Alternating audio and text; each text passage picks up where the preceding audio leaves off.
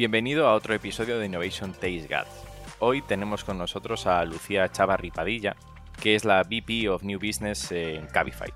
Nos va a contar cómo es la innovación dentro de una startup que ya ha pasado a ser una corporación, cómo funciona todo el proceso de identificación de nuevas oportunidades de negocio y cómo ve ella que va a cambiar el sector de la movilidad hacia un concepto que es el de la multimovilidad.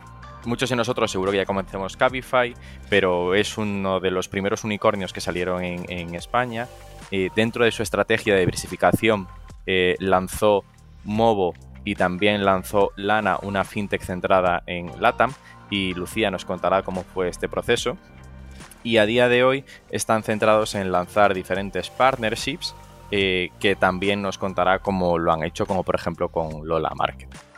En definitiva, vamos a hablar de cómo se innova en una startup que ya deja de ser una startup, cómo se buscan y validan eh, estos nuevos negocios. También hablamos un poco de la relación del Venture Capital aquí dentro en estas nuevas iniciativas que lanzan y cómo ve ella el futuro de las, de las apps de movilidad y delivery. Quédate en este episodio y vamos a escuchar a Lucía.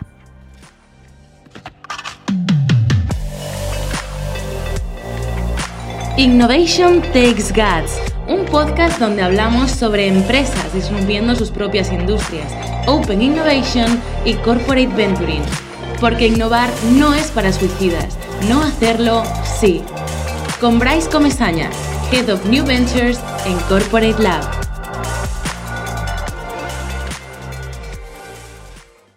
Hola, hoy tenemos con nosotros a Lucía Chavarri, que es la VP of New Business en Cabify. ¿Qué tal, Lucía? ¿Cómo estás? Buenos días, ¿qué tal? Muy bien, muchísimas gracias por venir a contarnos tu experiencia en Cabify, que como te decía antes, tengo muchas ganas de, escuchar cómo se innova y cuáles son los nuevos negocios que tenéis entre manos eh, en Cabify. Muchas em, gracias a ti por la invitación.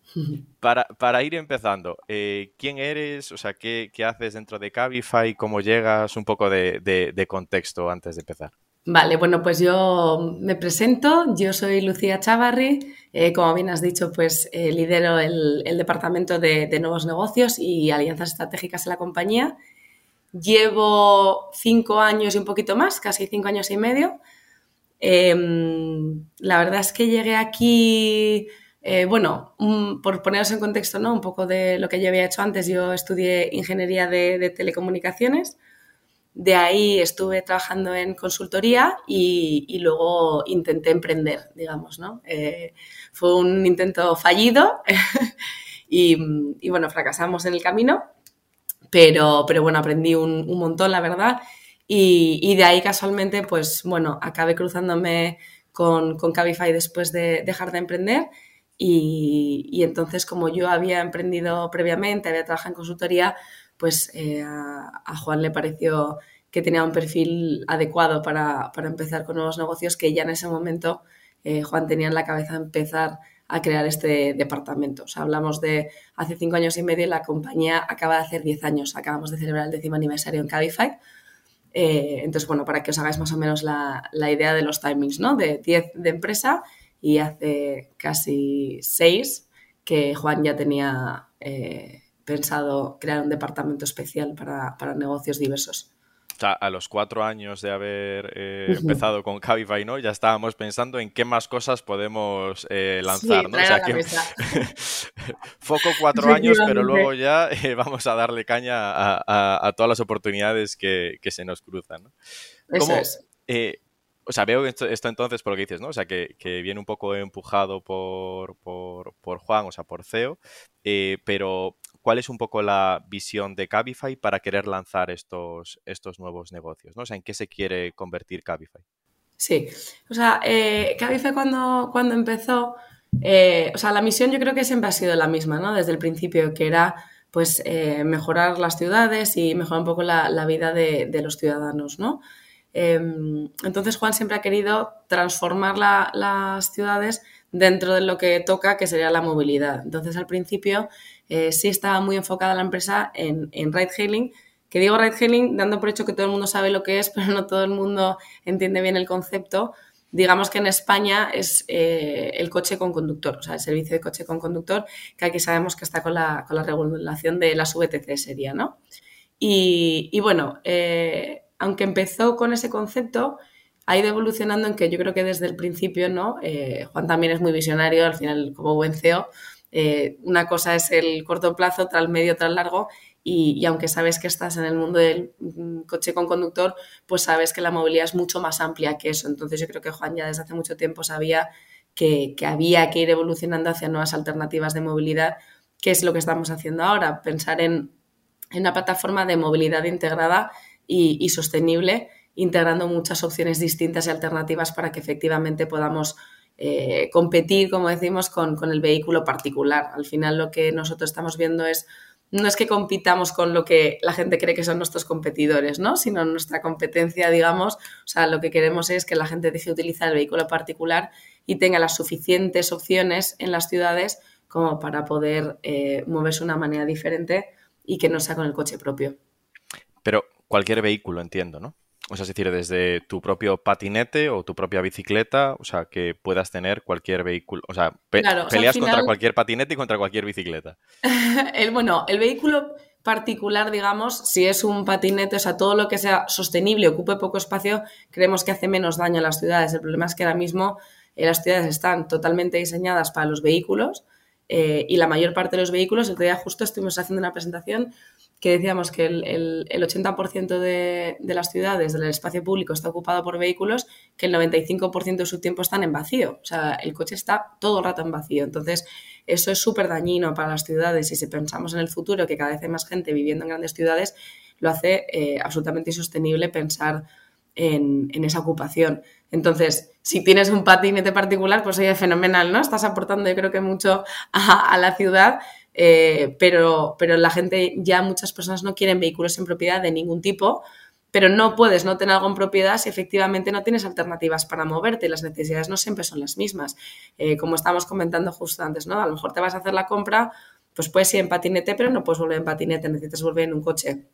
Si tienes hijos, tienes que dejarlos en el colegio, pues lo más probable es que también necesites alguna alternativa en coche, pero si tienes prisa y vas tú solo, pues a lo mejor una moto eh, es suficiente para ti, ¿no? Pero esa combinación de todas las alternativas para que tú puedas decidir lo que necesitas según tú y según tu circunstancia y en el momento, o si está lloviendo o si tienes prisa, pues que las tengas todas eh, en la misma aplicación y puedas eh, tomar la decisión que corresponde en ese momento, ¿no? Esa es hacia dónde estamos yendo nosotros ahora. ¿Y cómo influye eh, tu rol de, New Business y alianzas en este, en este proceso? O sea, que, cómo, ¿cuáles son tus pues objetivos? Claro, eh, eh, bajo, digamos que bajo mi departamento está todo lo que sale del core business. O sea, el core business es el vehículo con conductor y bajo New Business están todas esas alternativas nuevas que, estamos metiendo, ¿no? No, o sea, es, Cabify está presente en, España y en, bueno, casi todo Latinoamérica. No podemos decir que todos los negocios tienen sentido en todos los países. Eh, generalmente nuestro hub de innovación, digo, innovación cara a los nuevos negocios, ¿no? Porque innovación está presente en todas las cosas, pero cara a nuevos negocios, generalmente es España, eh, donde solemos probar. También es verdad que en España es una, bueno, yo creo que es una referencia de alternativas de movilidad a nivel mundial, o sea, lo vemos en las calles todos los días.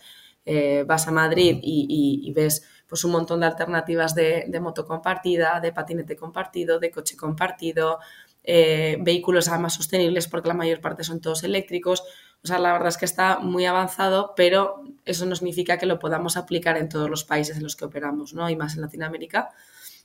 Sin embargo, Madrid ya, pues eh, las personas que tengan la aplicación de Cabify, pues van a ver que tienen vehículo con conductor, también tenemos taxis, que eso es otra cosa que mucha gente no, tiene conocimiento, ¿no? Pero eh, tenemos taxis en la flota y, no solo en España, sino que en Latinoamérica, pues hace mucho tiempo eh, compramos una empresa Crazy Taxi, que era todo de taxis, y, bueno, yo creo que hay gente que a lo mejor no sabe que, es parte de, nuestro día a día exactamente igual, ¿no? Y, queremos que esa parte siga creciendo, evidentemente.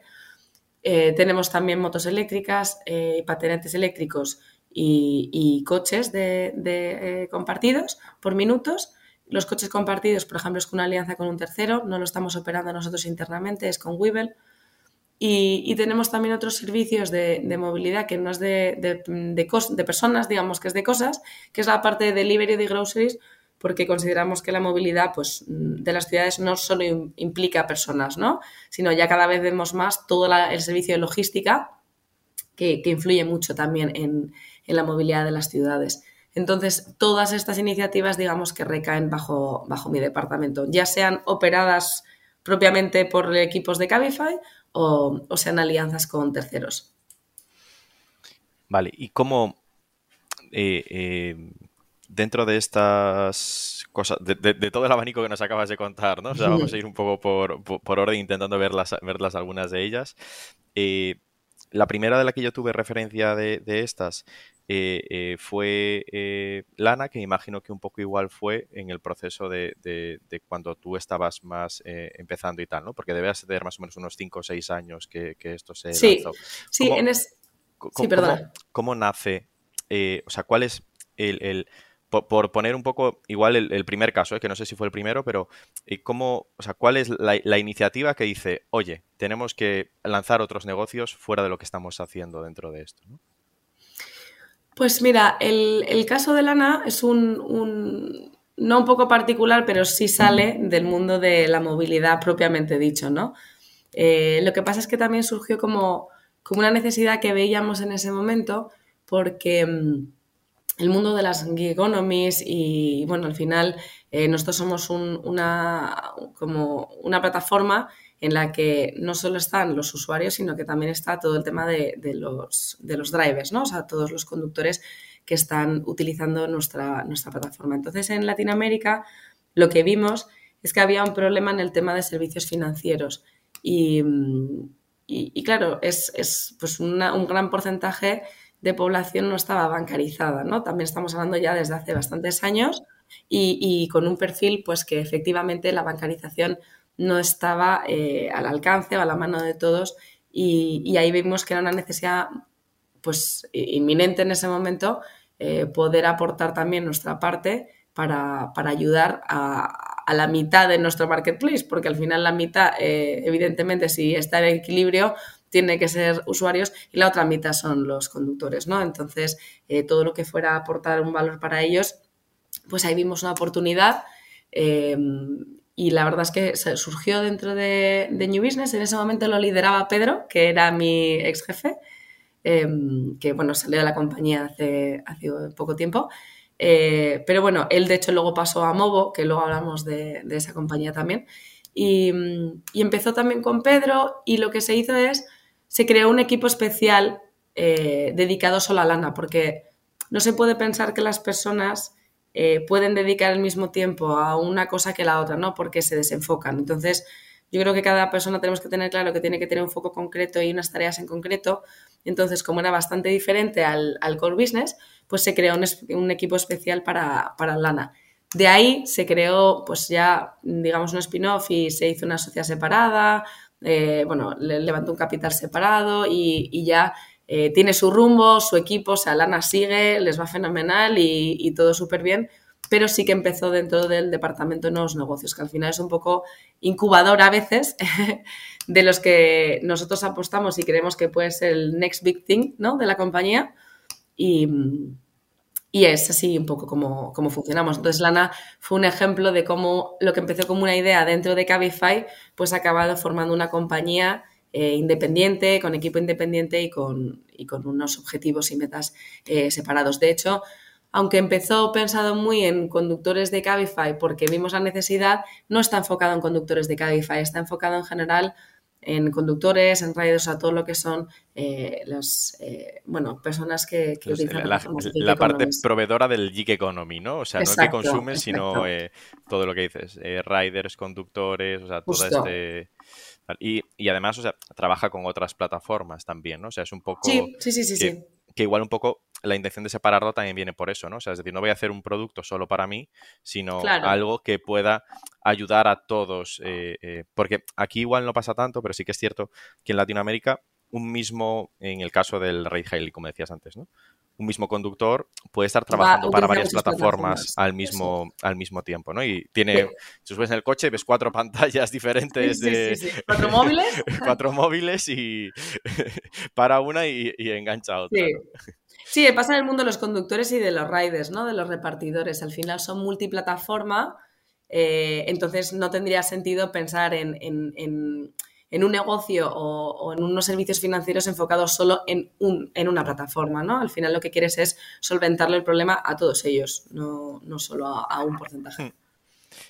Y, en lugar de convertirlo igual una barrera para otros, ¿no? O sea, porque podría servir una barrera para mis competidores que, o para otras plataformas, lo facilito, tengo más capacidad para ganar eh, eh, riders o estos proveedores del marketplace y hago un negocio de, esto, ¿no? O sea, claro, o sea, yo creo que al final los competidores no lo ven como algo malo, sino al revés, algo positivo, porque todos lo que queremos es facilitarle la vida a esa parte tan importante de nuestro marketplace que es el, eh, el, otro lado, ¿no? El, el, supply, digamos, on demand, pues al final tú tienes que tener un equilibrio perfecto y a todos nos compensa que todos estemos contentos y todos veamos el mayor valor de utilizar estas plataformas. Entonces, siempre es valor agregado para todos.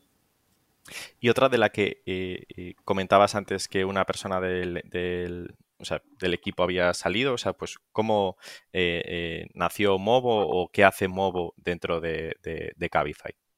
Pues mira, Movo pasó un poco como, como Lana. empezó con Luis y Álvaro, que, eran del equipo de, nuevos negocios, que en ese momento, como te decía, pues estaba Pedro liderando el, el departamento de nuevos negocios y, Álvaro y Luis empezaron eh, creando Movo, que en su momento era pues eh, asset sharing, eh, motos, ¿vale? Motos eléctricas. Y lo que empezó siendo pues un proyecto a ver qué tal funcionaba en Madrid, de lanzar las motos, al final la verdad es que vimos que fue un momento del boom, la micromovilidad en general en el mundo, ¿no? bueno, se creó, se empezó el proyecto dentro de Cabify y lo mismo, siguió un poco el camino de Lana, en que al final se acabó separando eh, la empresa para poder darle la velocidad, la agilidad eh, que necesitaba en ese momento, un equipo totalmente dedicado porque empezó a crecer un montón, levantó rondas de capital y al final pues todo eso llevándolo de manera independiente le permitió llevar pues un ritmo eh, ciertamente distinto del que en ese momento estaba Cabify era la necesidad, ¿no? Para, para que cada uno pudiera seguir sus, objetivos al, ritmo que correspondía.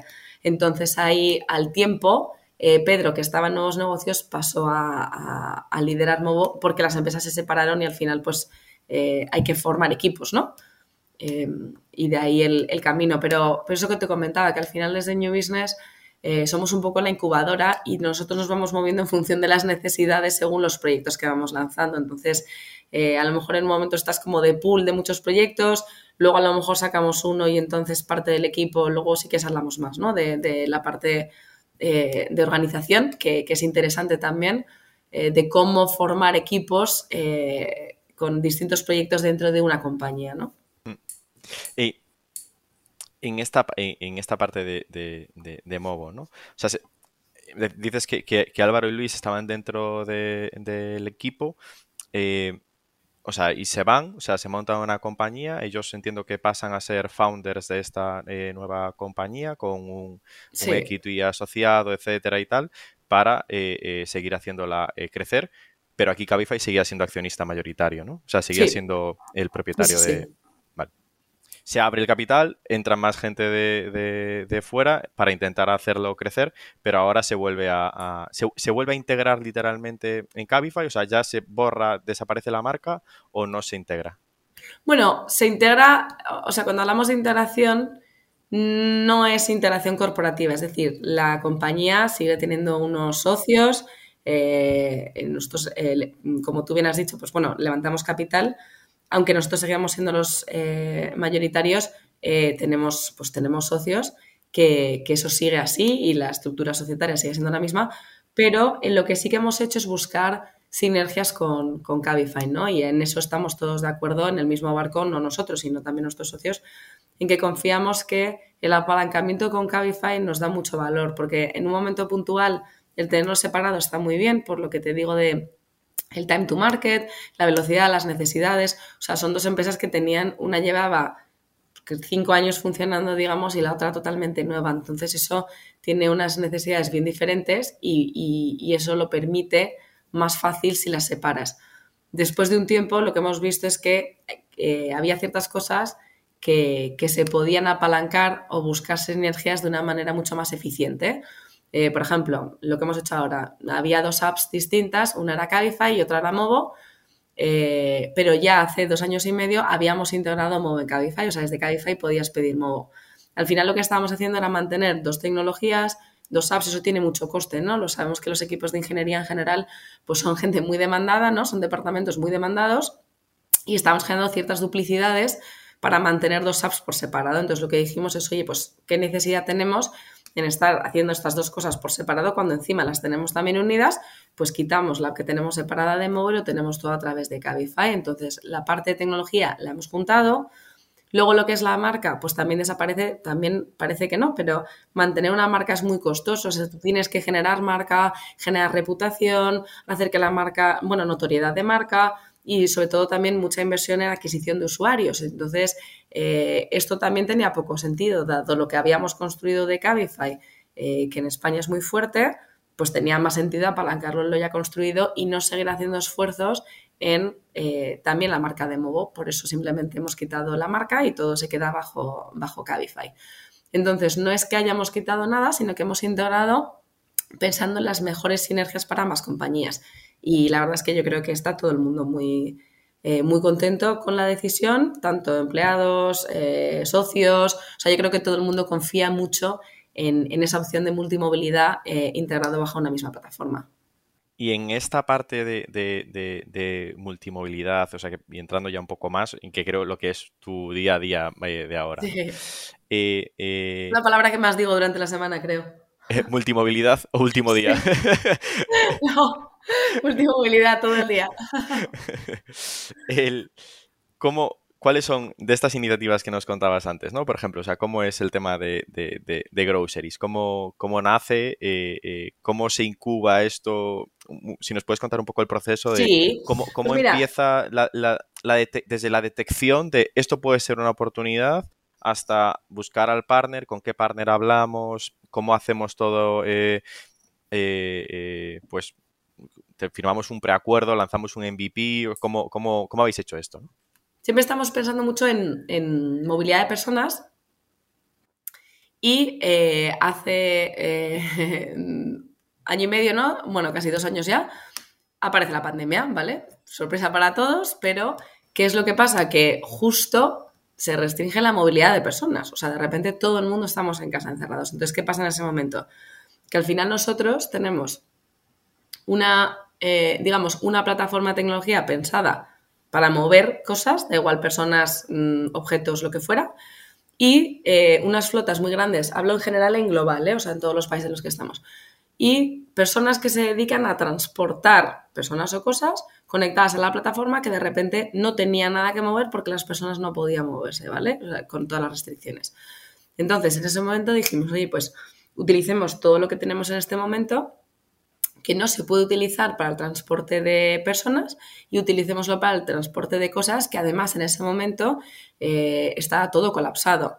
O sea, no sé si recuerdas el momento de pico de todo el mundo encerrado que la logística se bloqueó. O sea, no se podía pedir eh, comida, eh, no se podía, mm, pedías cosas y tardaba todo muchísimo tiempo. O sea, todo el servicio logístico, digamos, y sobre todo el de última milla, quedó colapsado. Entonces ahí dijimos, bueno, pues eh, pongamos a disposición todo lo que nosotros tenemos, que ahora mismo no se puede utilizar para el servicio que teníamos, pues lancemos el servicio de delivery. O sea, de ahí viene un poco todo el no solo transportar personas, sino cosas, que es verdad que ya en su día lanzamos eh, Cabify Express hace muchos años, eh, cuando entré yo, de hecho, hace más de cinco, pero que luego lo dejamos porque, bueno, hicimos ahí una joint venture con Globo y, bueno, eso es eh, otro de, otra historia también larga, ¿no? Y, fuimos socios de Global Latinoamérica y entonces por eso pues dejamos la parte de, de, servicio, mensajería y paquetería. Pero ya sabíamos ese mundo porque ya lo habíamos trabajado hace un tiempo. Entonces lo que hicimos fue relanzarlo todo. Eh, entonces, en cuestión de un mes más o menos, lanzamos un servicio de delivery en ocho países. Estaba muy pensado en, en B2C, o sea, para, para, el cliente final, sobre todo porque había muchísimos clientes que nos los pedían porque estaban encerrados en casa y tenían necesidad de mandar un medicamento a su tía, mandarle comida a su hermano, o sea, al final los propios usuarios eran los que nos pedían esa posibilidad, ¿no? Y, también vimos una manera también de ayudar a, esos conductores que muchos de ellos de repente vieron que sus, o sea, el ingreso en sus familias pues se vio, sí, sí. Entonces, bueno, eh, lanzamos pues este servicio no estaba optimizado, evidentemente, porque fue reciclar lo que estaba para ride utilizándolo para el delivery, pues no es el mejor escenario porque hay muchas cosas que no están preparadas, pero yo creo que se hizo un gran trabajo eh, de, oye, montamos un negocio en muy poco tiempo, en casi un mes, disponible en ocho países y la verdad es que pues funcionó muy, muy bien. Entonces ahí lo que nos dimos cuenta es que no era un servicio que fuera temporal por el COVID, sino que había llegado para quedarse, ¿no? Y, eso lo hemos visto en cómo se han disparado pues todo el tema de e-commerce, supermercados online, retails online. O sea, al final ya la gente pues se ha acostumbrado a las compras online y que te lo lleven. Entonces ahí pues decidimos enfocarnos mucho en la parte de B2B, en empresas que tienen necesidad de, de entrega de última milla y hemos evolucionado el servicio del delivery precisamente para esto, ¿no? Lo llamamos el B2B2C, que al final nosotros queremos ser proveedores de empresas que tienen la necesidad de, la entrega final a sus clientes de última milla. Y esto solo se hace, o sea, con, los vehículos con conductor que tenéis, ¿no? Es decir, si el vehículo está vacío, eh, cargamos un paquete en el maletero o, hay vehículos especializados para hacer este reparto. Claro, en el momento de COVID sí que se recicló, digamos, eh, la flota que estaba, porque era una manera también de reaprovechar una flota existente cuando sabíamos que la logística de última milla está colapsada ¿no? en, las ciudades. Pero eso fue en el momento de restricciones, pero en el momento en que las ciudades van levantando esas restricciones, la movilidad eh, ha vuelto, ¿no? O sea, nosotros casi estamos en, números pre-COVID, eh, a nivel global, digo. estamos casi en, pues sí, estamos en, en números pre-COVID, lo cual significa que ha vuelto esa movilidad de personas. Entonces, ya no tiene mucho sentido utilizar ese tipo de vehículos para el transporte de cosas. Algunos sí tiene sentido, en ciertos momentos o cierto tipo de objetos sí, pero lo que hemos hecho es complementar en función de las empresas que nos están utilizando eh, los vehículos que más eh, se adaptan a, esas necesidades. ¿no? Entonces lo hemos complementado con motos, que las motos son muy importantes para el servicio de última milla, y también con furgonetas porque hay algunas empresas que tienen un montón de paquetes o paquetes más grandes que ni siquiera un coche en el maletero pues es el vehículo más apropiado tampoco, ¿no? Entonces, según el país, lo que hemos hecho es eh, avanzar en tecnología, de manera que ya tenemos multipunto, multientrega, que era algo bastante importante para eficientar esas rutas de entrega y poder entregar en una misma ruta muchos paquetes, ¿no? Que eso es lo que realmente eficienta la logística. O el back office del, del business, ¿no? O sea, del, oye, quiero subir 15 envíos, no marcar cada uno dentro de... Exacto, y no tener que pedir uno a uno. Entonces, eh, esa parte es la que hemos desarrollado, lo que es a nivel tecnología, eh, igual que el proof of, eh, la prueba de entrega, ¿no? Que eso también es muy importante. Cuando alguien se baja el coche, pues es evidente que se ha bajado, pero el paquete, pues todos queremos saber si ese paquete se ha recibido, se ha entregado, ha habido un problema, etcétera, ¿no? Y eso con personas, pues nunca fue una necesidad. Y, también el complementar con distintos tipos de vehículo, pues es súper importante. El coche eh, es como las personas al final. No se puede decir que un único vehículo sea el perfecto para cada persona y para cada circunstancia. Pues lo mismo al final con, con los paquetes, ¿no? No es lo mismo mandar, me alimento, tarjeta SIM que mandar colchones. Entonces, pues, pues no, no vale con un único tipo de vehículo, de ahí que hayamos complementado. ¿Y os contratan estos dos tipos de, clientes? O sea, alguien para mandar tarjetas SIMS y alguien para eh, eh, entregar colchones. Tenemos de todo, de todo. o sea, transportamos eh, objetos muy pequeños y objetos muy grandes. Y, y, es verdad que ahora los que más nos utilizaron por el momento que teníamos la flota de coches era mucho de supermercado, porque al final mucha gente ahora hace compras online y eso es verdad que además en momento COVID era como las necesidades básicas, ¿no? O sea, la, eh, comida, digamos, al supermercado. Entonces, de ahí la pregunta que me hacías del tema de groceries, pues nosotros fuimos viendo cómo el delivery eh, crecía a, pues a unas cifras monstruosas y de ahí vimos también las necesidades del supermercado. Entonces, es verdad que el mundo del supermercado ya sí que era tan distinto a nosotros que meternos en este mundo era poner muchos recursos de personas, de cosas y no podemos tampoco hacerlo todo, ¿no? Porque eh, no somos una startup, pero tampoco somos una gran corporación. O sea, eh, las personas y los recursos eh, financieros tienen una cierta limitación. Y aquí lo que decidimos fue probar una alianza con un tercero que lo está haciendo seguramente mucho mejor de lo que lo haríamos nosotros, ¿no? y integrarlo totalmente en nuestra plataforma. Entonces aquí hemos hecho hace nada, lleva muy poco tiempo, un par de meses, integramos Lola Market, que, bueno, para que los, que no sepan, es un, marketplace de distintos supermercados. A mí me parece una propuesta de los buenísima, o sea, te permite comprar no de un supermercado, sino de varios en la misma compra y tienes una persona que va a hacer esa compra eh, por ti, digamos, y, te la entrega en casa y, la verdad es que es una, bueno, consideramos que es una maravilla el servicio y nos estamos muy contentos con, con, con tener este partnership con ellos. Y nosotros lo que hacemos es integrarlo totalmente en la aplicación de manera que un usuario de Cabify, pues con su método de pago ya integrado en la plataforma eh, y sus datos, pues simplemente añadiendo ciertos que no tenemos, ¿no? Pues lo que comentábamos antes de la puerta o el piso, pues no es una, nunca ha sido una necesidad. Pues ahora para entregártelo, efectivamente sí, pues complementando ciertos campos, eh, ya puedes hacer la compra eh, online. Y lo que hemos hecho es lanzarlo en todas las ciudades donde solapamos Lola Market y Cabify. ¿Y cuánto tiempo lleváis con este eh, partnership o con este nuevo negocio? Muy poquito, dos meses. Estamos conociéndonos. ¿Y qué tal son, o sea, qué objetivos, cómo marcáis los objetivos de porque entiendo que eh, eh, la parte de creación de nuevos negocios, o sea, tendremos un montón de ideas de cosas para ir haciendo, pero también tendremos que decidir cuáles funcionan, cuáles no, y cuáles hemos puesto en marcha y cuáles tenemos que, matar, ¿no? Incluso de, oye, pues esto no ha salido. no funciona, sí. Eh, ¿qué, cosas, o sea, cómo decidís esto al principio del proyecto, durante, durante el, el mismo, al final? Pues mira, em, las ideas vienen de todas partes. O sea, algunas vienen por, el ecosistema, ¿no? O sea, por competidores. Al final tú vas viendo que esas eh, hay ciertas tendencias en, los mercados. Luego hay ideas que vienen internas, de equipos propios. Hay ideas que vienen incluso de los propios usuarios que, nos piden cosas, ¿no? O sea, nosotros somos. Em, o sea, tenemos mucho enfoque en B2C, pero también en B2B somos bastante, bastante grandes.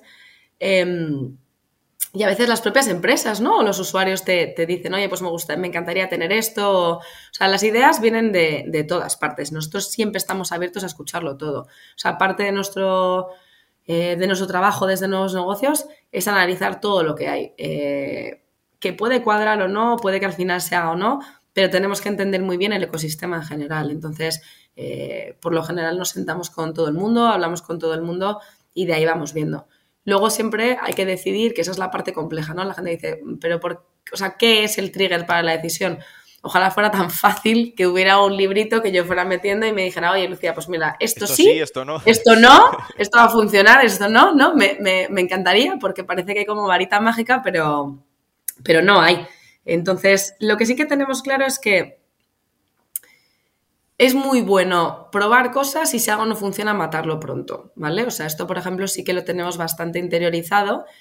Nosotros no consideramos que algo sea un fallo o, un fracaso, el probar algo que luego no funcione. O sea, para nosotros es más fracaso no, no probarlo. Entonces, según los recursos que hay en ese momento, eh, se pone sobre la mesa las opciones y en función de las mayores sinergias que tengan con nosotros y también con nuestros valores, o sea, no todo cuadra, ¿no? Eh, nosotros tenemos muy clara nuestra misión y también nuestros valores de diferenciación. Nuestros, nuestros pilares siempre son calidad, seguridad y sostenibilidad. Y con eso tienen que cuadrar nuestros nuevos negocios. O sea, si nosotros lanzamos algo interno, tiene que estar totalmente enfocado en esto. Y si vamos con un tercero o tenemos una alianza estratégica, también tiene que cuadrar, porque no tendría mucho sentido que metiéramos en nuestra aplicación cosas que no, que no están alineadas con nuestros valores y nuestros principios. Entonces, eso ya digamos que es un poco una guía. O sea, eh, solo con, entender si estamos alineados ahí ya es un paso. Luego, los recursos que hay de, personas y, de tiempo eh, o financieros, ¿no? Eso también hay un indicador fuerte. Si en ese momento no tenemos un equipo de o un potencial equipo de 50 personas a contratar porque no es el foco, pues a lo mejor no podemos montar algo interno que requiera si queremos ser competitivos en el mercado esto, pues a lo mejor no puede ser, ¿no? Entonces preferimos ir con alguien que ya lo está haciendo, tiene su equipo montado, lo hace muy bien y nos aliamos con ellos. Entonces, son como muchas variables, o sea, y aquí te cuento las principales, ¿no? Que evidentemente es, pues eso, la sinergia que tenga con, nuestros valores, con nuestros principios, con los recursos que hay en ese momento, y luego también eh, es muy importante eh, la, sinergia o apalancamiento en la tecnología. O sea, nosotros somos una, una empresa totalmente tecnológica, eh, si no somos capaces de ofrecer ese servicio de la misma forma en tecnología, pues no podemos, ¿no? Si lo vamos a desarrollar internamente, lo que te decía, delivery, pues lo lanzamos como pudimos porque pudimos apalancarnos en lo ya construido. Si no hubiéramos podido eh, poner el delivery utilizando lo que ya estaba hecho, pues hubiera sido mucho más complejo y a lo mejor nunca hubiéramos llegado a lanzarlo, ¿no? Pero gracias a Dios, pues pues tenía mucha sinergia ahí y pudimos reutilizar lo, que ya teníamos. Y, luego cuando hemos ido con terceros, hay una parte muy importante que es si su tecnología se puede integrar en la nuestra. Y eso a veces eh, parece que no, pero, pero a veces eso nos ha resultado en un no, solo porque no éramos capaces de, de integrar las Entiendo entonces que vuestra tecnología está pensada para estar abierto también hacia afuera, ¿no? O sea, es decir, para poder conectarnos con, otros. Sí. Y en el caso O sea, hacemos esfuerzos cuando hemos metido terceros. No es tanto que la nuestra esté disponible para un tercero, sino que tenemos que ver los recursos que hay de personas de ambos equipos, porque los dos tienen que hacer esfuerzos probablemente eh, en esa integración.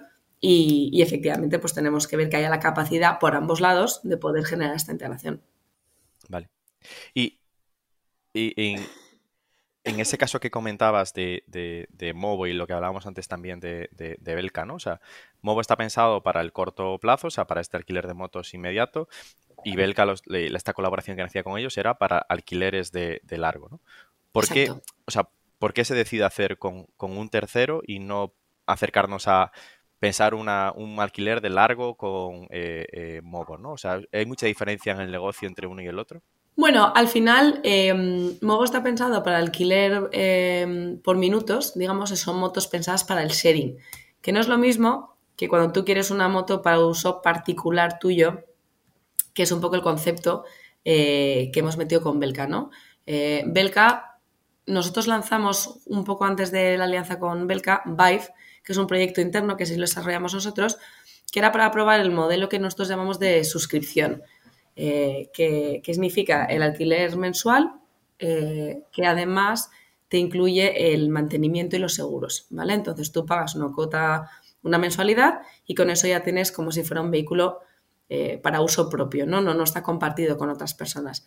Entonces sí que creemos que el tipo de asset o el tipo de vehículo no es el mismo el que tú utilizas como si fuera de uso propio, o sea, como si fuera tu vehículo particular de alguna manera, aunque es un alquiler, que las motos que están en disposición en la calle para que las cojas en un momento puntual por minutos y, ya está, ¿no? Entonces, eh, simplemente por eso y porque Movo pues, tiene su foco en sharing, tampoco queríamos desenfocarlo, aunque también se, pensó ¿eh? en el momento de COVID, pues dar la opción a que alguien no utilizara la moto compartida con más personas, porque en ese momento, pues bueno, eh, había cierto miedo, ¿no? En todo lo que era compartido. pero bueno, Belka al final consideramos que, lo que te digo, las sinergias, pues oye, sostenible, son motos 100% eléctricas, calidad y seguridad. Las motos, no sé si las conoces, entiendo que sí, ¿no? Que hemos dicho antes. Cuadran totalmente también con este enfoque. Em, es otra empresa española que estamos encantados también de, poder apoyarnos entre nosotros y, creemos que es una moto que pega mucho más para eh, el modelo de, alquiler. No lo hicimos nosotros, nosotros habíamos probado con bicicletas, pero lo mismo, también hay que hacer inversiones en, CAPEX que, bueno, pues en ese momento decimos, ¿para qué vamos a hacer esto si sabemos que hay un Belka que son la bomba, ¿no? Sus, motos y, podemos tener una alianza muy chula que, nos venga bien a ambas partes. Es un muy buen para ambos lados, ¿no? Y volviendo a lo que decías antes, ¿no? De, los recursos para lanzar cada una de estas eh, de estos nuevos negocios. ¿Cómo, cómo, se, ¿Cómo se compone tu equipo? ¿Cuántos sois? ¿Cómo son eh, eh, los perfiles que lo componen? Pues mira, mi, equipo, si te digo la verdad, nuevos negocios como nuevos negocios, es el equipo más pequeño de la compañía históricamente. O sea, Y si cada vez que montáis una nueva se marcha la gente, ¿no? O sea, cada bueno, vez. no es que se marchen, es que los separamos, o sea, Claro, tienen que llegar a, a ese proyecto. Entonces, claro, al final eh, muchos de nuevos negocios efectivamente van pasando a esos nuevos negocios. Entonces se va vaciando el, el departamento porque los vamos pasando a nuestros, a nuestros pilotos o, o- o negocios eh, separados. Pero históricamente era un equipo muy pequeño, eh, pero teníamos como, eh, bueno, una persona que lideraba y una persona por país, ¿no? Porque estábamos presentes en muchos países y es verdad que la movilidad pues, es, es bastante local, ¿no? Hay muchas diferencias. Luego, a partir de ahí, eh, quitamos ya esa local- o sea, localización, porque muchos también pasaron, pues eso, ¿no? Eh, cuando hicimos la Yo me echo con Globo, muchos pasaron a Globo, eh, porque eso nos, nos convenía mucho a nosotros, a ambas partes, ¿no? De, de- de Globo y Cabify, que, esas personas que conocían muy bien el mercado de, de delivery lo llevaran ellos. Entonces, estuvimos bastante tiempo que a lo mejor que éramos, no sé, tres personas. eh, o sea, un equipo muy, muy, muy, muy reducido. Eh, somos personas que, mm, digamos, en un equipo muy pequeño trabajamos con toda la compañía. O sea, no hay negocio que no toque todas las patas de la empresa, pero todas es todas. O sea, finance, legal, tax, operaciones, eh, growth, eh, tecnología, producto. O sea, nosotros trabajamos con todas las áreas. Entonces, los perfiles.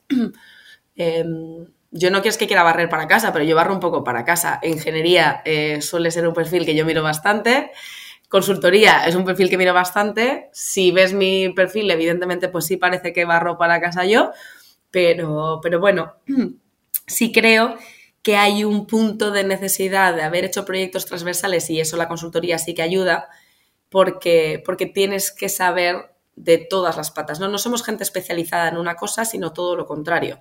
Somos gente que tenemos que tener una no especialización, pero una comprensión de todos los departamentos, porque al final es un 360. Nosotros no tenemos que tener especialización en desarrollo de tecnología de esto o en growth o en finance, sino tenemos que saber lo que es desde la, o sea, desde el momento cero de y de hacer, o sea, desde el momento en que hay una idea a pasarlo a que pueda aparecer un proyecto, hasta crear el proyecto, eh, montarlo antes y hasta el lanzamiento, nosotros somos owners de todo eso. Entonces, no se puede pensar en un proyecto, incluso empresa. O sea, Movo ha llegado a ser empresa, ¿no? O Lana, como decíamos.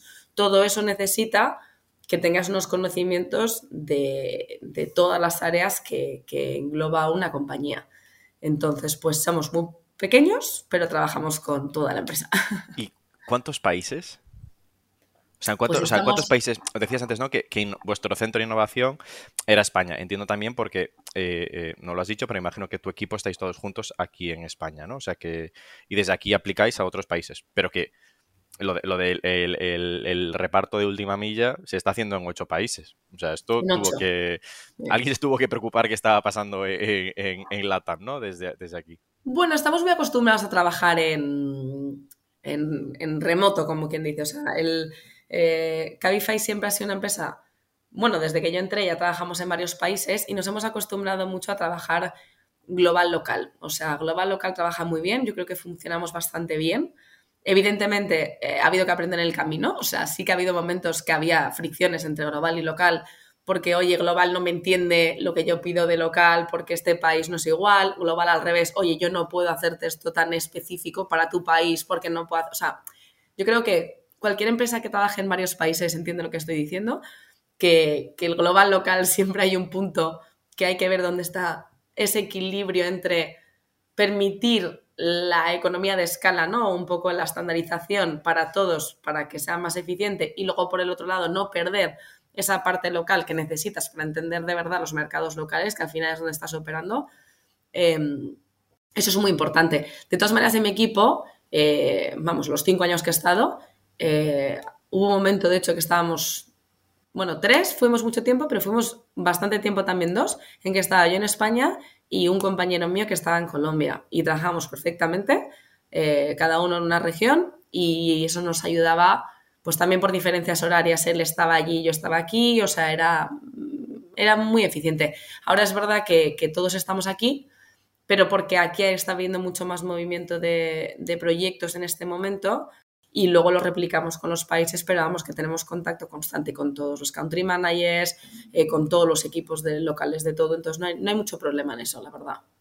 por ir, eh, eh, por ir ya poniendo fin, ¿cómo ves tú el, el sector de, la multimovilidad ¿no? en, los próximos hasta ahora preguntaba 10 años, pero me he dado cuenta que 10 años nadie sabe qué va a pasar, ¿no? Pero, o sea, los próximos 3, 5 años, ¿cómo piensas que va a ser eh, eh, eh, tú que estás más metida en esto y que estarás muy al tanto de las noticias y las cosas que van pasando, ¿qué es lo que nos tenemos que esperar los que estamos fuera de, esta multimovilidad que va a ser en los próximos tres o cinco años? Sí, o sea, yo creo que mm, en el mundo de la movilidad se han creado un montón de empresas que tenían un único foco, ¿no?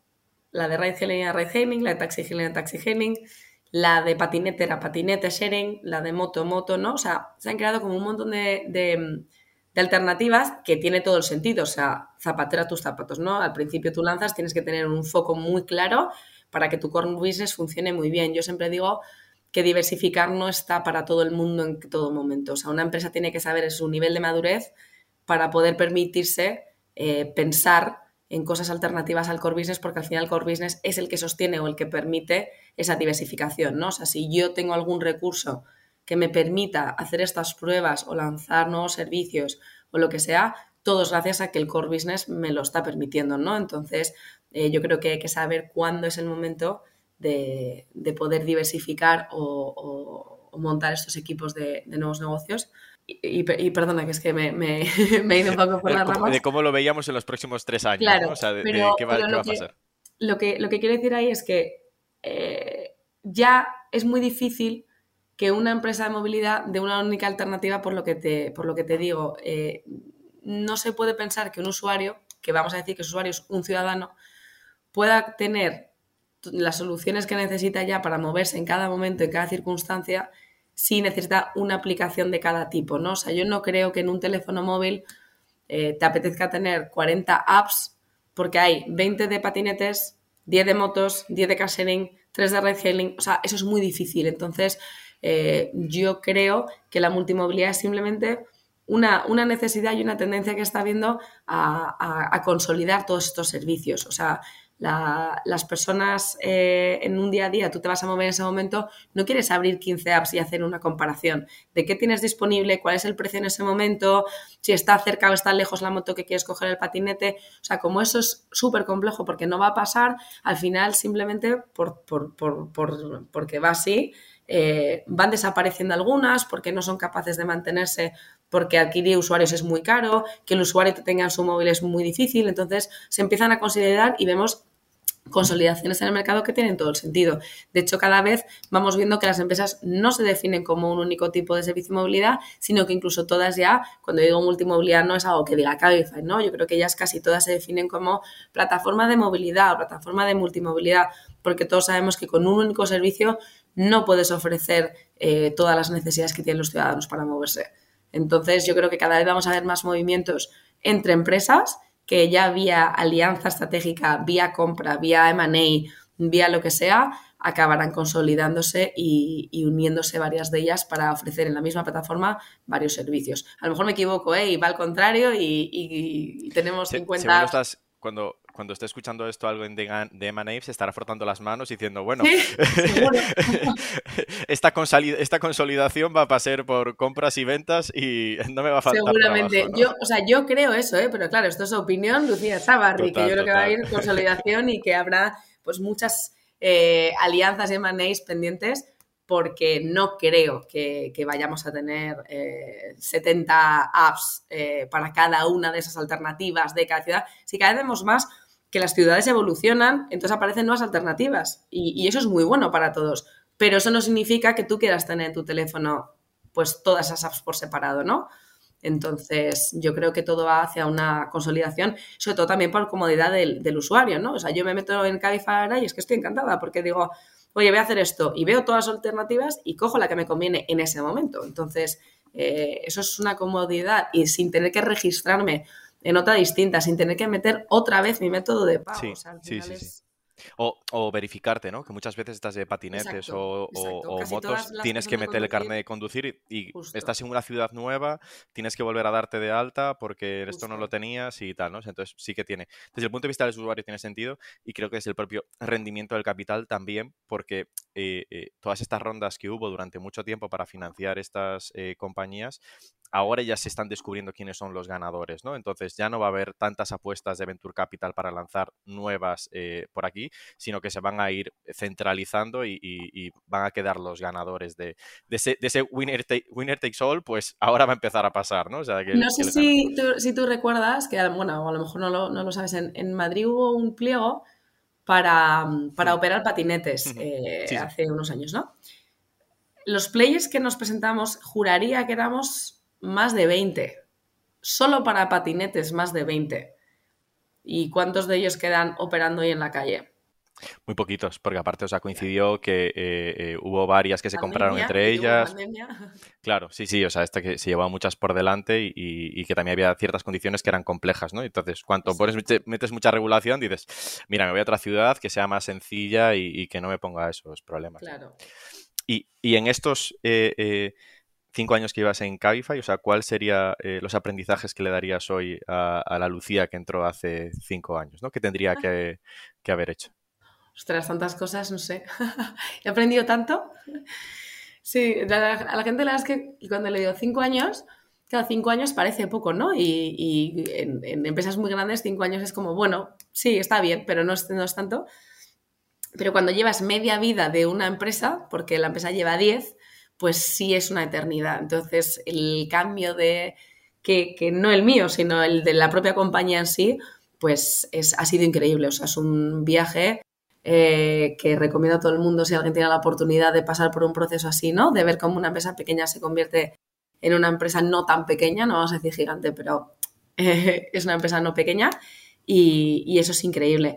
Yo lo que sí recomendaría es, o sea, lo que decía antes, yo quizás a, la Lucía que entró le diría un poco paciencia en ciertas cosas, de no frustración, porque tú vas con toda tu intención de lanzar cosas o sacar nuevas cosas y, nuevos proyectos, ideas tienes un montón y todo, y al final te das cuenta que no se puede hacer todo y, es normal y hay que saber muy bien decidir cuál sí y cuál no, porque, como te decía, no todas las empresas pueden diversificar, pueden diversificar de la misma manera y tienen los mismos recursos para diversificar. Entonces, yo sí que creo que hace cinco años y medio cuando yo entré no estaba tan preparada la compañía todavía. Me pareció una gran decisión por parte de Juan querer montar el, departamento, porque al final yo creo que él quería poner personas que fueran capaces de mirar, en vez de en el corto, quizás enfocarse más en lo que en ese momento la gente no debía enfocarse, que era en el más largo plazo, ¿no? Lo cual me parece muy inteligente, que es no desenfocar a los demás de su día a día y poner a la gente para que pueda pensar en otras cosas. Pero los recursos y las personas y la estructura en sí no estaba tan pensada por entonces eh, para, que esto fuera una realidad. Entonces nos ha costado eh, desde New Business acabar generando proyectos que efectivamente tengan una forma, tengan una consistencia y se conviertan en, proyectos eh, grandes, con equipos propios, pues eso es, es, complejo. Entonces yo creo que la paciencia es, es vital ahí pues es una, buena recomendación de, eh, a todo el que esté empezando en este camino, ¿no? De ten paciencia porque vas a estar peleándote contra el día a día de... claro, es que al final hay que entender que el nuevo negocio y el negocio principal tienen ritmos muy distintos, distintos, necesidades muy distintas y a veces hasta se pelea por ciertos recursos internamente. O sea, pelea me refiero a pelea sana, ¿no? Eh, pero, pero sí que estás compitiendo por recursos internos y eso es así. Entonces, bueno, hay que evitar frustraciones porque también hay que entender que al final es el core business el que generalmente tiene la, la que debería ganar, ¿no? O sea, es normal y, es, lo que, y es como tiene que ser. Oye, Lucía, pues muchísimas gracias por, por tu tiempo y por compartir tus aprendizajes con nosotros. Muchísimas gracias a ti. Hasta luego.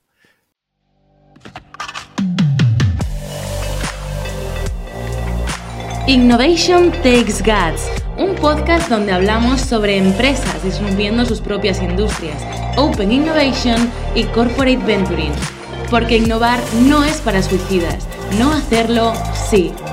Con Bryce Comesaña, Head of New Ventures en Corporate Lab.